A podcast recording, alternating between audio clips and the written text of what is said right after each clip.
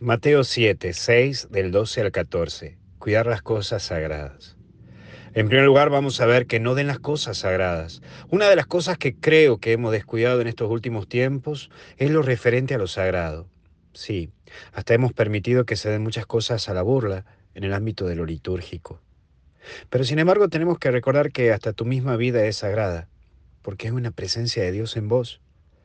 Hoy me quiero detener en esta perspectiva, o desde esta perspectiva.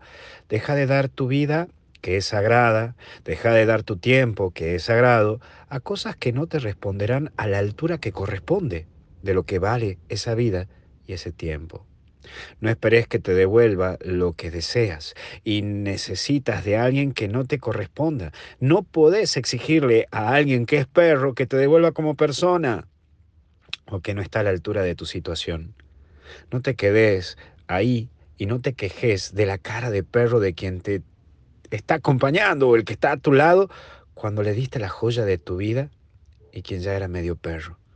Espero que se entienda bien esto, ¿no? Porque te va a devolver como devuelve un perro. No le pidas que te devuelva el limón o una cuestión que sea de durazno, porque ya sabes que siempre fue limón.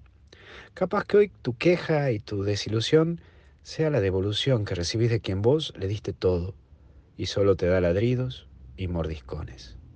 Pero capaz que te olvidaste que no son de la misma naturaleza o que no son compatibles. Pero hay un segundo punto que es lo que deseen y es la clave de la vida en sí. Mostrate como sos, actúa como sos y que nadie se vaya después de un encuentro con vos de una manera igual, sino aunque sea una sonrisa, deja que se lleve de tu lado. Nunca hagas lo que no quieres que te hagan a ti. La vida es eso, ayudar cuando se pueda y hasta donde se pueda. Y si no ayudas y ves que te lastima, toma la distancia, distanciate, evita hacerle daño a alguien y si lo hiciste pedí perdón. Todos nos equivocamos, es humano equivocarse, pero también es divino pedir perdón. Luchemos vos y yo por ser mejor persona y si logramos hacerle la vida más linda a alguien, nos sintamos orgullosos de eso. Por último, estrecha. Nunca, pero nunca, dejes de ser una persona humilde. La grandeza de la vida está compuesta por pequeñas batallas diarias. No te agrandes por tus logros y recuerda de dónde saliste. Y cuando puedas dar una mano a alguien sin que ese se entere, tendrás una estrella más en el cielo.